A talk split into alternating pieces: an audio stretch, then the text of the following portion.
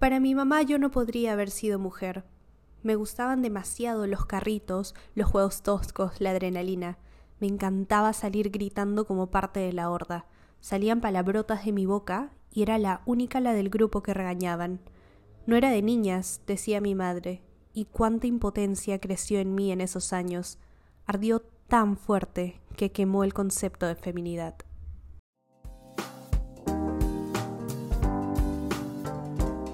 Bienvenidas, bienvenidos y bienvenides a otro episodio de Revelándonos, en donde revelaremos dogmas sociales con los que hemos crecido, para revelarnos a lo establecido. Yo soy Lorena y yo soy Jim. Ajusten sus audífonos, pónganse cómodos y que empiece la deconstrucción. Hola gente, ¿qué tal? ¿Cómo están? ¿Cómo les ha ido en esta semana? ¿Qué tal les pareció el nuevo segmento que hemos creado? Les contamos que estuvimos pensando bastante en el nuevo nombre y después les vamos a decir cuál fue el que elegimos. Pero bueno, hoy vamos a volver con el contenido, no, el contenido regular de Revelándonos. Esta vez vamos a hablar sobre un tema que quizás ya hemos tocado anteriormente, pero esta vez lo vamos a hacer de una manera más específica. Claro, hablamos de la relación que hemos tenido con nuestras madres a lo largo de nuestra vida y cómo hemos chocado generacionalmente con ellas. ¿Cuántas veces chicas les dijeron durante su niñez y su adolescencia, no pareces una señorita cuando haces eso? A mí me ha pasado tantas veces. Creo que era el día a día de mi niñez y de mi adolescencia. ¿Por qué, Lore? Cuéntanos, cuéntanos. Una de las cosas más emblemáticas y que le, cuento a todo el mundo era que cuando yo era niña yo no sé por qué yo odiaba las muñecas y la Barbie y los muñecas de, los muñecos de bebé. Las odiaba morir. El punto es que yo los odiaba y cada vez que mamá me traía un muñeco así y de verdad mi mamá lo hacía con la mejor intención del mundo, yo los rechazaba o los dejaba por ahí o renegaba muchísimo. Recuerdo que una vez mi mamá me compró una colcha para mi cama y bueno, pues sacó la cubrecama y yo de verdad sí estaba emocionada por mi nuevo cubrecama. Hasta que vi y era de la Barbie. Le hice un... Ay, Dios mío, le hice un desaire a mi madre increíble. Y ese día ella comenzó a decirme, ay hija, ¿acaso eres machona? Y yo era como, Claramente yo no sabía que era ser machona, pero en mi mente y con el tiempo fui entendiendo como una niña que se comporta como un niño. Claro, yo también entiendo la palabra machona como como que estás tildando de masculino el comportamiento de una niña. Y me ha pasado algunas veces porque, así como tú contaste, o sea, a ver, si mi madre hubiese llegado con un edredón de la Barbie, yo no sé qué hubiese hecho. Probablemente me hubiese puesto a renegar y a llorar de la cólera porque yo odiaba a la Barbie a morir. Y yo sí me acuerdo porque odiaba a la Barbie.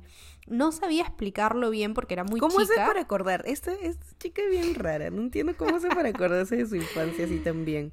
Sí, tengo recuerdos desde los dos años, entonces es bien hardcore esto.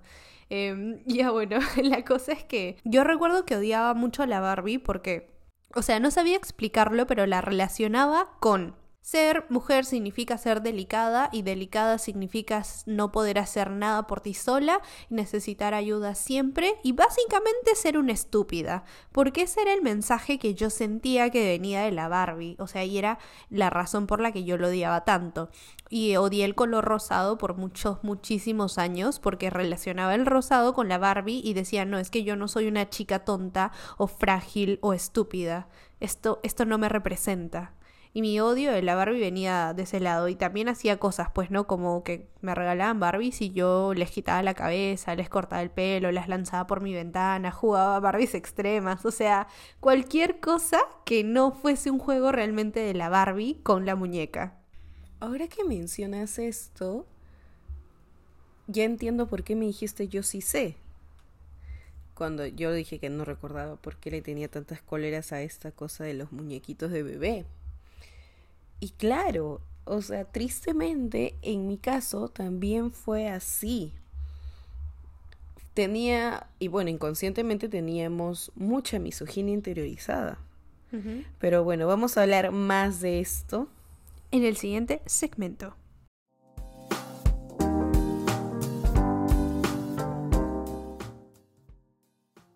Entonces, durante mi niñez y quizás gran parte de mi adolescencia, nunca fui lo suficientemente femenina para mi mamá.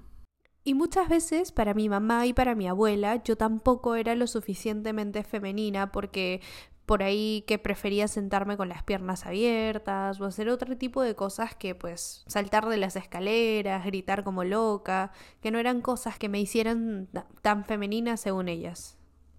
Entonces, claramente nos, nos cuestionamos qué es la feminidad, qué rayos es la feminidad y quién dice que lo es, quién la dicta y nos hemos puesto a hacer nuestra chamba, por supuesto. Y bueno, de acuerdo a Alejandra López y a Carlos Guida, dicen que para comprender el significado de masculinidad y feminidad, ojo, ojo aquí, que esto quizás ya lo hemos hablado anteriormente en otro episodio, es bastante interesante como siempre encontramos que para poder definir la feminidad siempre va a estar al lado de la masculinidad.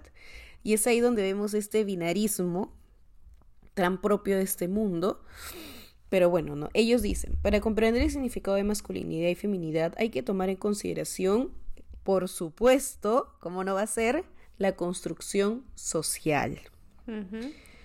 Pues según la cultura, una vez más, se establecen conductas para una persona en función a su sexo biológico. Y claro, estos mandatos definen el género, y el sentimiento y los roles de sentimiento de ser mujer u hombre. Y estas construcciones se dan principalmente en los tres años de vida.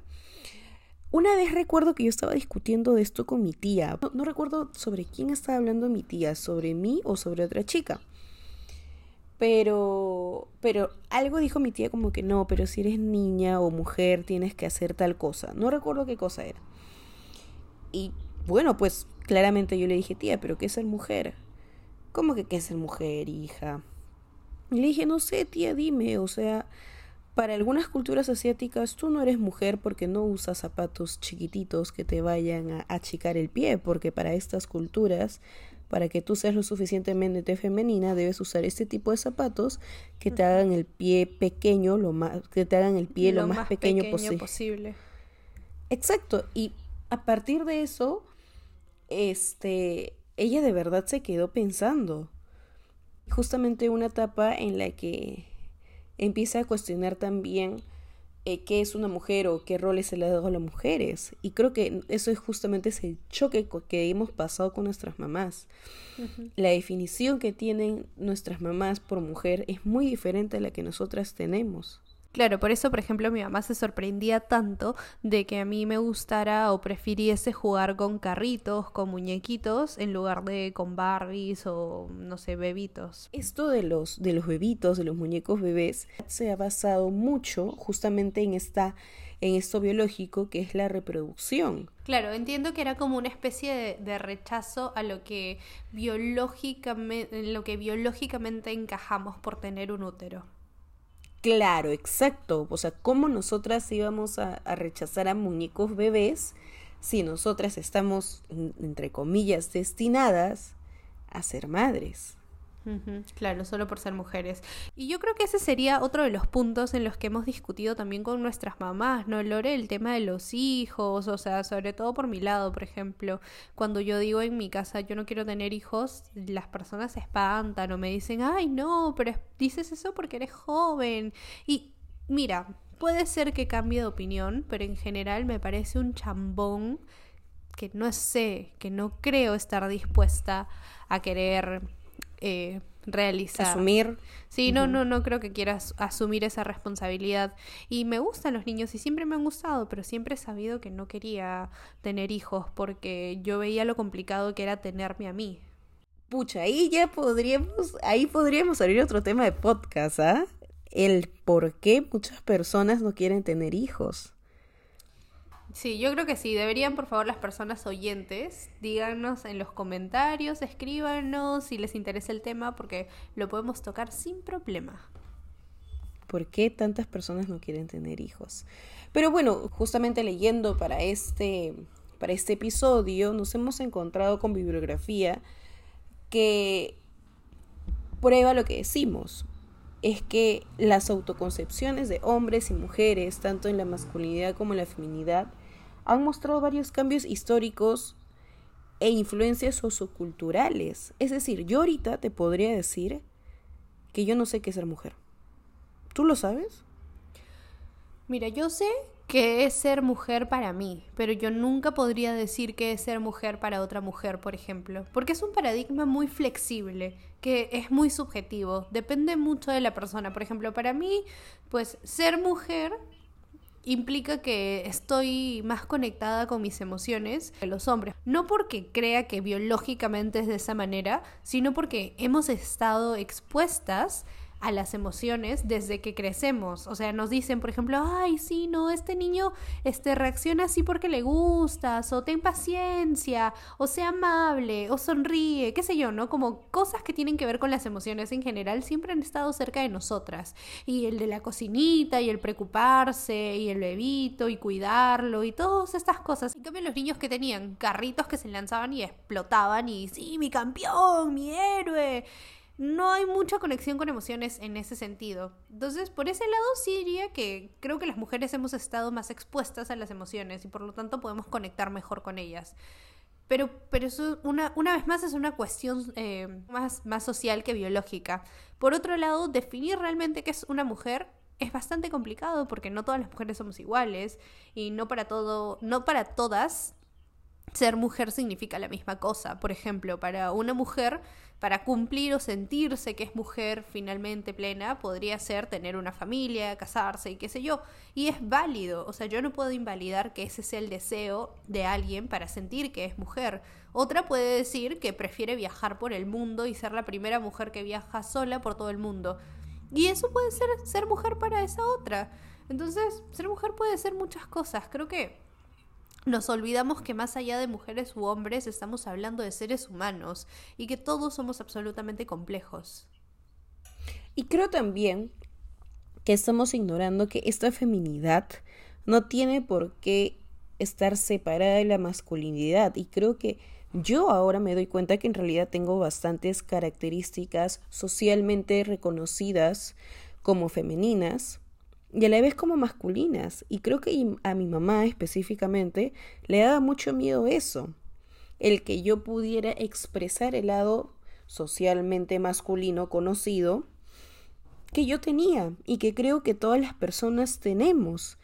No podemos, una cosa es que en verdad se nos ha metido tanto a la cabeza esta idea binaria que no podemos creer que no son opuestos y que no y que pueden realmente coexistir. Claro, es que no son opuestos en absoluto, son complementarios y todos tenemos energías masculinas y femeninas, o sea, es absolutamente natural, tanto los hombres como las mujeres, en mayor o menor medida. Hay mujeres que tienen más energía masculina y otras que tienen más energía femenina y viceversa. Entonces, claro, ese es un gran detalle, es un, un gran punto, un buen punto, Lore, o sea, nos olvidamos muchas veces que estas dos energías pueden convivir en cualquier persona.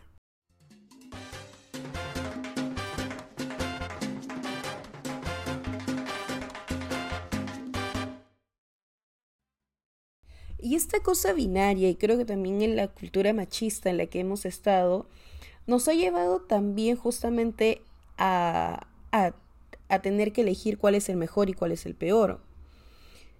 Y, y muchas veces se rechaza lo femenino y creo que por eso nosotras lo hacíamos.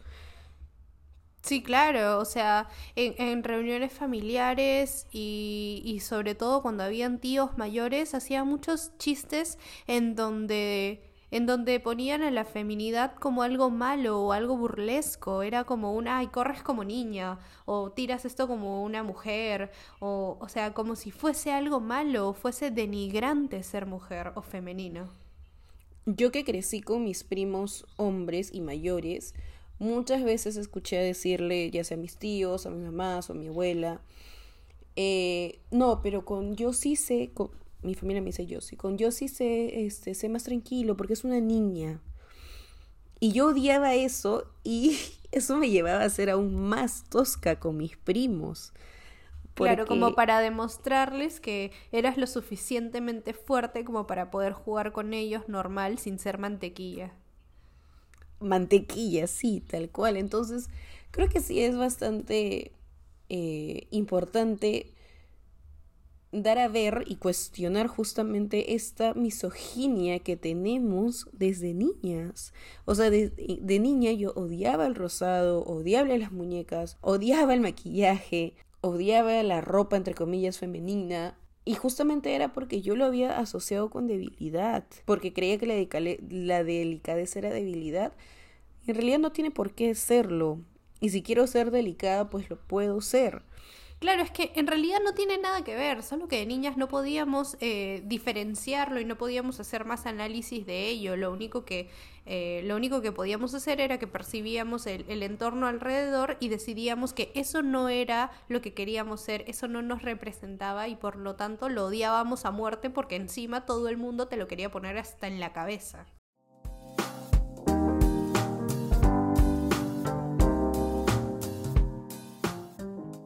Y bueno, en conclusión, la feminidad pues es un concepto que se arma socialmente, que depende mucho de con quiénes, dónde y en qué tiempo te encuentras. Eh, no es algo que podamos definir así porque sí. De hecho, cuando buscas en internet el concepto de feminidad vas a encontrar muchas, muchísimas definiciones porque no es algo que sea estricto es de hecho un concepto súper maleable y súper subjetivo. Además es complementario con la masculinidad, no, no contradice la masculinidad, sino que la complementa, la ayuda y es parte de todos, todes nosotros.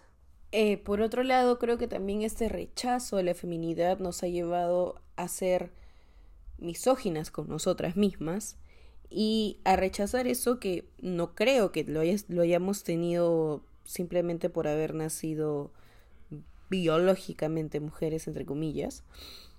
Eh, pero sí creo que nos, nos hace rechazar esa parte de nuestra humanidad.